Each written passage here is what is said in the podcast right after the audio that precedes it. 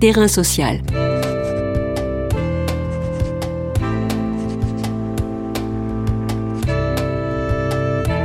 Hugues Chevarin. Sarah Mazouz. Sarah Mazouz est sociologue chargée de recherche au CNRS et membre de l'Institut Convergence Migration. Elle co-signe avec Éléonore Lépinard aux éditions Anamosa le texte pour l'intersectionnalité.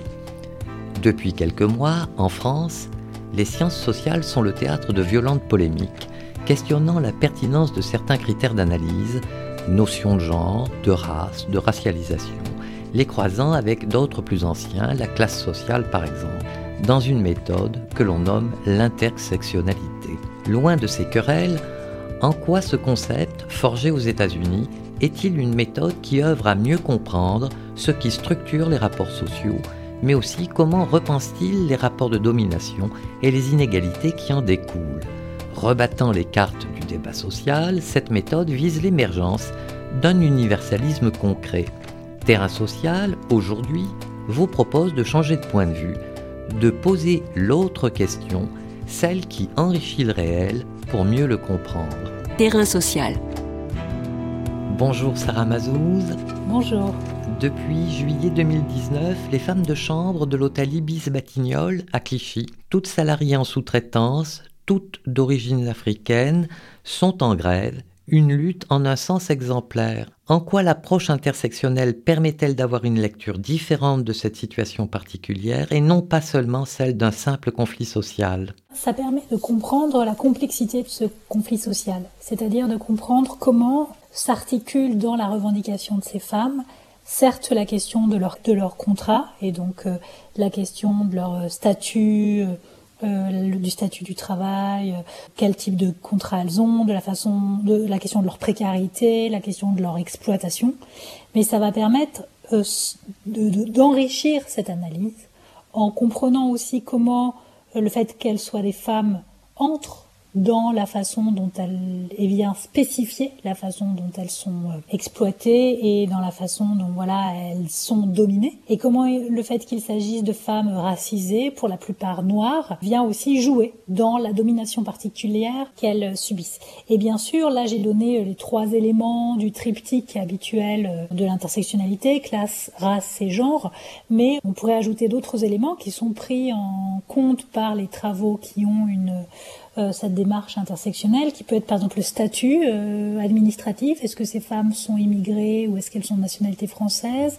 Quel type de carte de séjour elles ont? Est-ce que ça joue aussi dans la façon, dans la précarité qu'elles peuvent subir? Quels âges elles ont? Euh, Est-ce qu'elles ont des problèmes, des maladies par exemple, qui viennent aussi peser dans la façon dont, dont la domination va pouvoir venir jouer? Et là, en l'occurrence, dans la façon dont elles vont être contrat, leur type de travail, la, tâche qu'on va leur donner va être pensée et mise en œuvre. Dans l'ouvrage que vous co-signez avec euh, Éléonore Lépinard chez Anamosa pour l'intersectionnalité, je vous cite, cette notion est devenue la cible d'un discours politique et médiatique qui la fustige. Alors, déjà, quels sont ces discours? D'où viennent les attaques? Alors il y a deux types d'attaques. Euh, il y a depuis un moment des attaques au sein des sciences sociales qui ne sont pas des débats, parce que ce serait un débat euh, critique euh, venu de la part de gens qui auraient lu ces travaux et qui auraient des désaccords. Et ben ça, ça serait super en fait on aurait un, débat et c'est comme ça que la recherche avance en fait euh, par le, débat contradictoire entre pairs voilà. Mais là c'est pas ça qui se passe. Il y a euh, parmi les chercheurs euh, des gens qui sont hostiles mais qui ont une espèce d'hostilité a priori et qui donc délégitiment les travaux intersectionnels mais on voit dans leur façon de délégitimer qu'ils n'ont pas lu typiquement par exemple certains diront eh ben les travaux intersectionnels ne se limitent qu'à la question de la classe de la race et du genre d'autres diront les travaux intersectionnels donne le primat à la race sur d'autres aspects, euh, le primat au genre sur d'autres aspects. Tout ça est complètement faux si on va regarder les travaux euh, qui défendent cette démarche. Et ce qui s'est ajouté cette année, c'est qu'il y a des attaques qui viennent cette fois-ci du monde politique, où l'intersectionnalité est présentée comme euh, le mal absolu, l'instrument euh, d'une comment dire d'une fragmentation de la société, euh, un discours qui pourrait nourrir même les discours djihadistes et les pratiques djihadistes. Donc là, enfin, il y a une dimension un peu délirante de croire que les terroristes lisent des travaux de sciences sociales. Et ensuite, là aussi, on voit à nouveau une posture qui est commune à celle des détracteurs que je citais en premier lieu, qui est de, de parler de de, de l'intersectionnalité sans rien y connaître, de la présenter de manière caricaturale et fausse pour la délégitimer ou la, discréditer, et de la présenter comme euh, porteuse de querelles identitaires, de formes d'essentialisation, c'est-à-dire d'enfermer les gens dans des catégories pour une fois pour toutes qui deviendraient presque leur nature.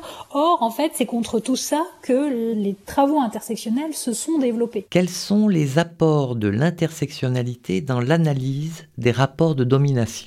L'idée, c'est d'abord de complexifier l'analyse de la domination, comme je l'ai montré dans le cas des, femmes de chambre de l'hôtel Ibis. C'est de voir comment différents rapports de pouvoir peuvent s'imbriquer pour produire euh, des formes d'oppression. C'est justement ne donner le primat à aucun rapport de pouvoir a priori, mais de voir contextuellement comment ça se joue.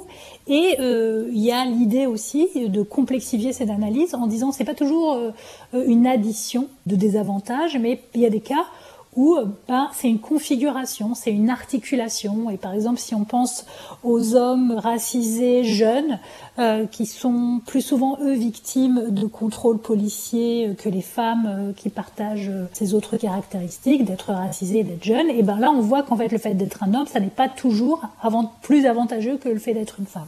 Donc c'est aussi ça que permet euh, l'intersectionnalité.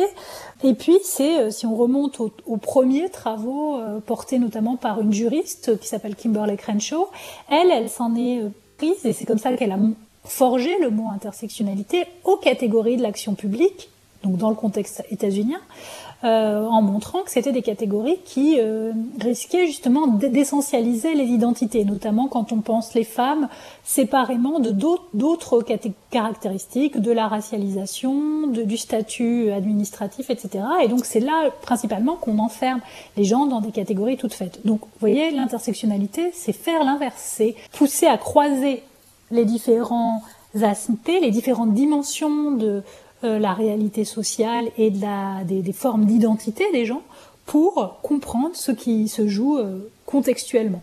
L'approche dynamique est-elle au cœur de l'intersectionnalité?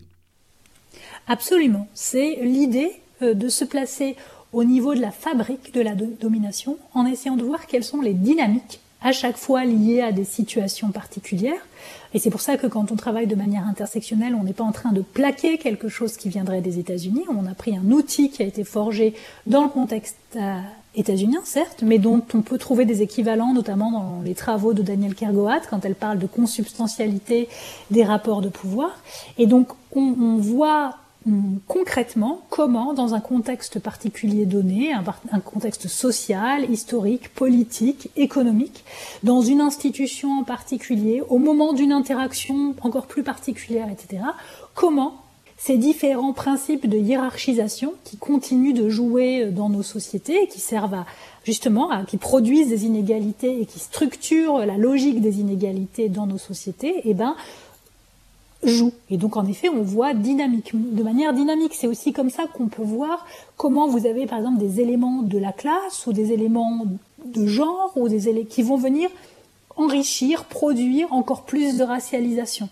Euh, je reprends un exemple qui est dans le livre et qui est tiré de mon enquête de, terrain. Euh, dans un entretien que je faisais avec une femme qui avait un poste de responsabilité en préfecture, qui était très jeune, et qui venait de la, des Antilles et qui était donc perçue comme une femme noire par ses collègues, eh bien là, et qui venait aussi d'un milieu bourgeois, euh, on, on, voyait comment son, euh, son positionnement social de, de jeunes, donc de personnes issues de la bourgeoisie, son âge, son genre, venait euh, nourrir là la façon, renforcer, souligner encore plus aux yeux de ses collègues le fait qu'elle était noire, et donc qu'il y avait une espèce de coproduction des formes d'assignation, de, réduction à une identité qu'elle pouvait euh, subir dans son expérience euh, quotidienne avec ses collègues euh, dans cette administration. Quelle est donc cette autre question, notion qui paraît être au centre de l'approche intersectionnelle, une sorte de changement de point de vue et que doit se poser le ou la chercheuse en sciences sociales? L'intersectionnalité, ça, apparaît déjà dans ce que je viens de dire, c'est, ça n'est pas une théorie, c'est une méthode.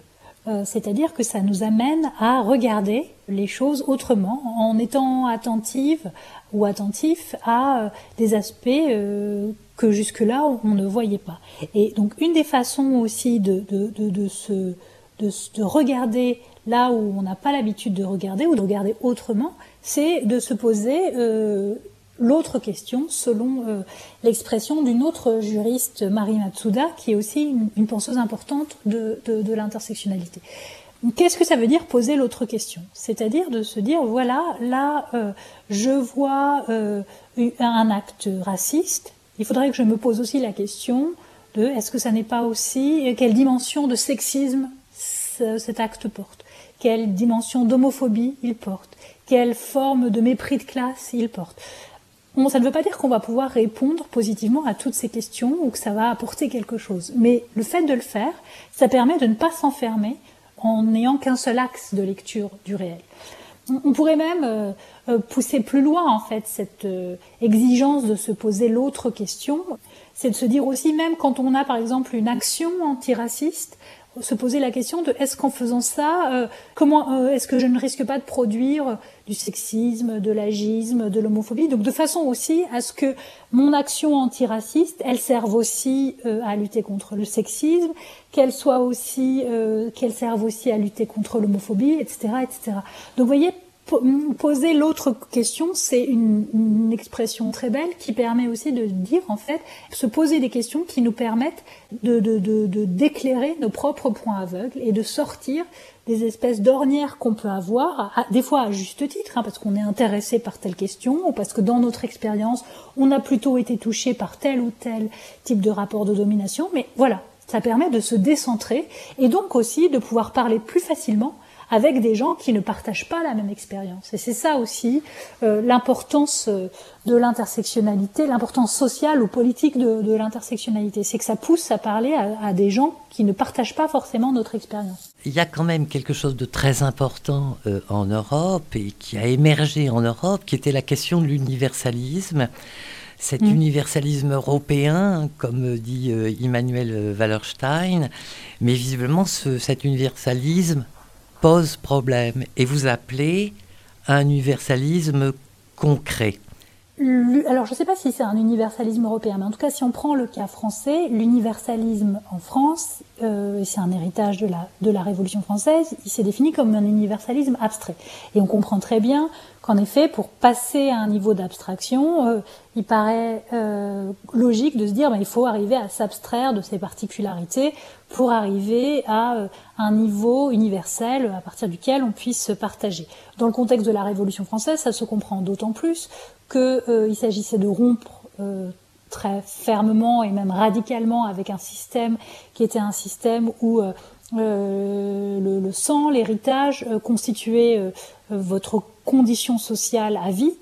Et donc l'idée de s'abstraire en, pensant le, citoyen comme euh, étant euh, abstraction faite de son origine et de ses affiliations personnelles, on voit très bien ce qui s'est joué à ce moment-là et en quoi c'était pensé comme porteur d'égalité et porteur de progrès. Ce qui apparaît tout de suite, en fait, c'est déjà qu'au moment de la Révolution française, quand on pense cet universalisme, on en vient d'emblée à exclure les femmes euh, du corps politique et d'autres catégories, notamment les esclaves, même au moment où il y a la, première abolition, ils ont un régime, euh, enfin ceux qui ne sont plus esclaves mais qui vont le redevenir assez vite, ont un, statut euh, particulier qui n'est pas complètement le statut de citoyen. Donc en fait, on a d'emblée, par l'universalisation, on, quand elle est abstraite, on se rend compte qu'en fait, elle résulte sur le fait de penser comme abstrait, qui est la norme générale. Donc, à l'époque de la Révolution, c'est euh, des hommes euh, blancs. Aujourd'hui, bah, on a introduit euh, au XXe siècle, voilà, les, femmes sont devenues aussi citoyennes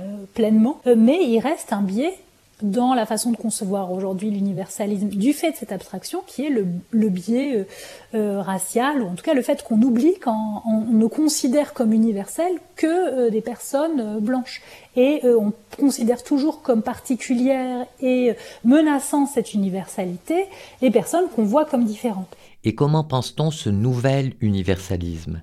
Nous, ce à, quoi on appelle, c'est de penser autrement euh, l'universalisme en le pensant de manière concrète et en se disant il faudrait d'abord que les personnes qui font partie du groupe majoritaire, donc des personnes euh, qui ont pour le moment l'avantage dans les, les, rapports sociaux, donc et les personnes qui se définissent dans le cas euh, français qu'on peut caractériser comme étant notamment blanches, puissent elles aussi voir de l'universel dans les groupes ou dans les personnes qu'elles perçoivent jusque-là comme étant particulières et minoritaires.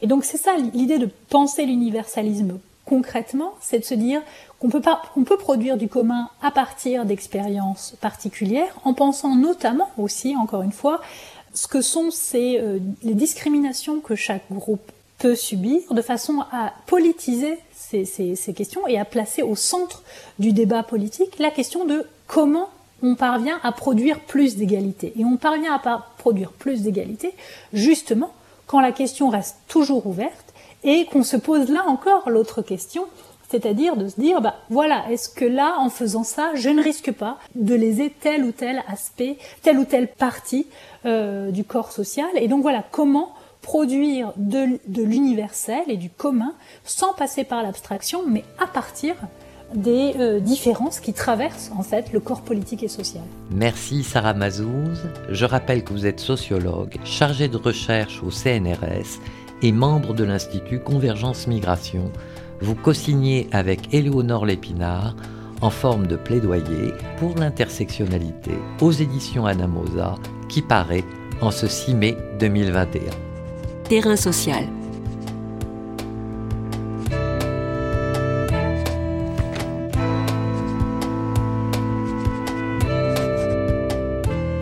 Tous les podcasts du chantier sont à retrouver sur lechantier.radio et sur les plateformes d'écoute.